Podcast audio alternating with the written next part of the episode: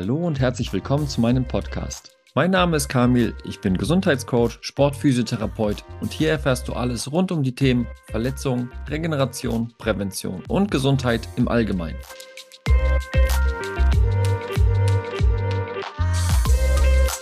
Die heutige Folge wird kurz und knackig und die Betonung liegt tatsächlich auf knackig, denn ich möchte mit dir über das sehr beliebte Thema bei Physiotherapeuten, nämlich dem Einrenken sprechen. Auf jeder Feier, auf die ich eingeladen wurde, werde ich mindestens einmal gefragt, ob ich nicht mal eben kurz irgendein Gelenk einrenken oder einen Muskel behandeln kann. Und da das Themen sind, die vielleicht auch andere interessieren, dachte ich mir, mache ich mal eine Podcast-Folge draus. Schon zu Beginn ein bisschen Werbung in eigener Sache. Wenn du daran interessiert bist, mit mir zusammenzuarbeiten, findest du in den Show Notes den Link zu meiner Homepage www.kamilschiewitz.de und zu meiner Instagram-Seite kamil-schiewitz. Dort findest du Informationen zu mir, zu meiner Arbeit und kannst mich über diese Seiten sehr gerne kontaktieren. Und jetzt wünsche ich dir viel Spaß bei der Folge.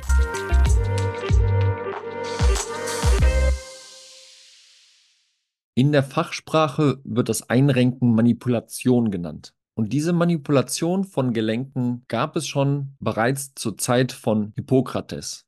Das ist einfach mal schlappe 2500 Jahre her. Im Mittelalter gab es den Beruf des Bonesetters. Und auch da wurden Gelenke wieder, ich sage jetzt mal einfach, begradigt. Und auf diese Bezeichnung gehe ich später definitiv nochmal näher drauf ein.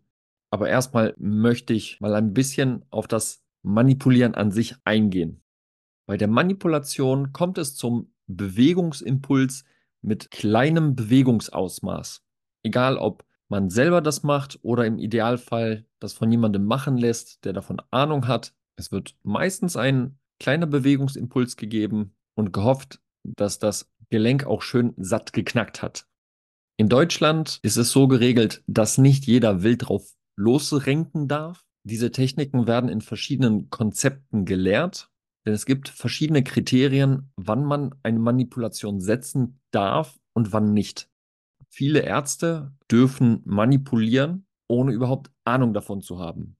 Und bei uns Therapeuten ist es leider so, dass viele die Technik drauf haben, aber die Erlaubnis nicht. Eine gute Voraussetzung ist aber definitiv, eine fachgerechte Ausbildung besucht zu haben. Die verschiedenen Kriterien, nach denen dann entschieden wird, ob eine Manipulation jetzt notwendig ist oder nicht, möchte ich in zwei Punkten kurz zusammenfassen. Die befähigen dich aber bitte nicht, das jetzt auf eigene Faust auszuprobieren, sondern wie gesagt, einfach mal zu Fachleuten gehen, wenn es denn notwendig ist. Meistens ist es das nämlich nicht. Gibt es also eine Bewegungsstörung mit kurzer Geschichte, und damit meine ich, dass es ungefähr zwei Wochen lang anhält und bringen Techniken wie eine normale Mobilisation, egal ob aktiv oder passiv. Das heißt, das Bewegen lokal beziehungsweise global, also auf den ganzen Körper gesehen, über ein größeres Bewegungsausmaß. Du kennst das vielleicht vom Sport, das gute Mobi-Training. Wenn es damit nicht selber weggeht, gäbe es die Möglichkeit, eine Manipulation zu setzen. Dafür muss man aber noch einiges abklappern, also bitte nicht zu vorschnell handeln. Das Knackgeräusch, worauf alle so wild sind, ist ein sich lösender Unterdruck im Gelenk. Der ist übrigens nicht immer da. Also ein erfolgreiches Einrenken hängt nicht immer mit diesem Knacken zusammen. Das ist aber auch ein psychologischer Effekt. Viele haben dann den Eindruck, dass eine Spannung sich gelöst hat oder ein Gelenk wieder in der richtigen Stelle sitzt, obwohl das gar nicht der Wahrheit entspricht. Vielleicht bist du auch jemand, der sich auf YouTube diese Einrenk-Videos anschaut, wo irgendwelche Chiropraktiker aus der USA Menschen auf ihrer Liege liegen haben und die wild durchmanipulieren. Und alle freuen sich, wenn die ganzen Gelenke knacken. Besonders hart finde ich es, wenn du diese Videos kennst, dann wirst du auch wissen, was ich mit der Situation meine. Wenn die Chiropraktiker die komische Schlinge um den Hals zuziehen und dann einfach die Halswirbelsäule mit einem Riesenruck langziehen da muss ich gestehen, da zieht sich bei mir auch wirklich alles zusammen, wenn ich das sehe. Was auch viele machen, ist eine Selbstmanipulation. Und damit ist gemeint, dass du dich auch im Sitzen, im Liegen, wie auch immer, selbstständig einrenken kannst. Aber ist das denn gesund? Kann man das machen oder sollte man das machen? Wenn du ein junger Mensch bist und das vor deinen Eltern machst, dann ist die Antwort ganz klar, denn die Eltern werden definitiv sofort sagen, dass du es sein lassen sollst, weil die Gelenke dann ausleiern. Aber vielleicht ist es ja bei dir schon zur Gewohnheit geworden und du fühlst dich total unbeweglich, wenn du das nicht alle zehn Minuten machst. Was auf der einen Seite vielleicht hier und da harmlos sein kann, wie zum Beispiel das Fingerknacken, das ist einfach nur nervig, könnte an der Halswirbelsäule vielleicht bei der einen oder anderen Person zu Problemen führen. Vielleicht nicht jetzt, aber im weiteren Verlauf des Wachstums. Ich kann dir von meiner Seite sagen, dass wenn ich junge Patientinnen und Patienten habe, die ihre Halswirbelsäule einrenken, da schaue ich mir das mal ganz genau an. Vor allen Dingen wird in der Rotation, also im Drehen des Kopfes nach links oder rechts, mit der Hand am Kinn nochmal ein bisschen nachgezogen, damit es knackt. Aber wenn man sich die Halswirbelsäule von den jungen Menschen mal anschaut, dann haben die meistens eine unfassbar gute Beweglichkeit, sowohl in der Drehung nach links und rechts, der Seitneigung nach links und rechts auch, und beim nach unten und oben schauen. Heißt, und das ist der erste Tipp, wenn du ein volles Bewegungsausmaß in der Halswirbelsäule hast, dann hat die Manipulation absolut keine Funktion. Denn die ist dafür da, Bewegungseinschränkungen zu lösen, die du deutlich spürst. Wenn du zum Beispiel morgens aufstehst, den Kopf nach links drehen kannst, aber nach rechts nur die Hälfte des Weges, dann ist das eine Einschränkung, die kann man untersuchen erstmal, erforschen, ob sich hier eine Manipulation oder vielleicht eher eine Mobilisation lohnen. Denn das ist auch nochmal ein Thema. Das Mobilisieren, also das, ich sage jetzt mal einfach, gröbere Beweglichmachen von Gelenken, reicht häufig, und das meine ich wirklich so, sehr oft reicht das komplett, um denselben Effekt wie der bei einer Manipulation zu erreichen. Die Wissenschaft ist ja andauernd beschäftigt, damit zu erforschen, wo denn jetzt wirklich der Effekt dieser Manipulation überhaupt ist. Und es gibt total interessante Punkte, die früher geglaubt wurden und heute immer noch im Umlauf sind, wenn es um dieses Thema geht. Natürlich jetzt nicht in der Wissenschaft, aber aus der damaligen Wissenschaft in die Bevölkerung und da kriegst du viele Sachen natürlich nicht so schnell raus, wie die Wissenschaft voranschreitet. Ein Punkt, den habe ich auch schon vorhin genannt, ist, dass die Manipulation an der Wirbelsäule Gelenke wieder in die richtige Position bringt. Es wird gesagt, oder vielmehr es wurde gesagt, dass eine Manipulation sehr spezifisch sein muss, um zu helfen, also sehr genau. Der Patient oder die Patientin müssen in eine spezielle Position gebracht werden, damit ich genau zwischen dem einen und dem anderen Wirbel den Impuls setzen kann. Und tatsächlich erreicht man mit einem sehr globalen Impuls genau dasselbe. Das mit dem Gelenk wieder in diese richtige Position bekommen, das ist auch eher ein Erklärungsmodell als die Wirklichkeit. Ein weiterer Mythos, das Knacken muss unbedingt sein. Aber so ist es auch nicht. Circa in drei Vierteln der Fälle hört man dieses Knacken, in einem Viertel der Fälle nicht, hat, man hat aber dennoch denselben Effekt. Der nächste Mythos, die Manipulation ist effektiver gegen Schmerzen als andere Techniken der manuellen Therapie. Zur manuellen Therapie gehört zum Beispiel die Mobilisation, also alles, was eher passiv gemacht wird. Und das habe ich vorhin schon gesagt, es ist unklar, ob es Vorteile gibt. Aus meiner Expertise heraus kann ich nur sagen, dass ich eigentlich bis jetzt alles über Mobilisationen geschafft habe, was man über Manipulationen auch schaffen würde. Und da ich sowieso der festen Überzeugung bin, dass das aktive Bewegen eigentlich den Großteil unserer körperlichen Probleme löst, findet man mich auch definitiv viel lieber im Kraftraum als auf der Behandlungsbank. Wenn es aber sein muss, mal auf die Behandlungsbank zu gehen, dann wie gesagt, wird erst bei mir mobilisiert und ich kann mich an keinen Fall erinnern, wo ich da nicht schon genügend Fortschritt ausgelöst habe, dass die Leute happy nach Hause gegangen sind und vor allen Dingen auf lange Zeit gesehen von mir auch Sachen mit an die Hand bekommen, mit denen die sich selber behandeln können, ohne jedes Mal eingerenkt zu werden. Besonders in Amerika ist das mit dem Chiropraktiker so eine Sache, denn Leute lassen sich dort regelmäßig einrenken, also in den USA. Und ich finde, das ist nicht der richtige Ansatz, sich abhängig davon zu machen, zu Menschen zu gehen, die einem die, die Bewegungsgesundheit, sage ich jetzt mal, reinknacken müssen. Wenn man dann nach Hause geht oder zur Arbeit und nichts daran ändert und sich gar nicht bewusst ist, wodurch das gekommen ist und nichts ändern kann, dann ist das für mich keine nachhaltige Therapie. Der letzte Mythos, den ich mir notiert habe, ist, dass Manipulationen ein höheres Risiko haben, als andere Techniken etwas kaputt zu machen. Da wird nämlich auch gerne mit diesem Mythos Angst gemacht, dass wenn man sich einrenken lässt, dass man querschnittsgelähmt sein kann. Aber da muss ich schon sagen, wenn man die Kriterien, die man erstmal sehr sauber prüfen muss, bevor man da überhaupt dran geht, sauber einhält, dann hat eine Manipulation kein höheres Risiko als andere Techniken, die man anwendet, von denen man sagt, ja, da kann ja sowieso nichts passieren. Aber da ist wirklich der Unterschied drin.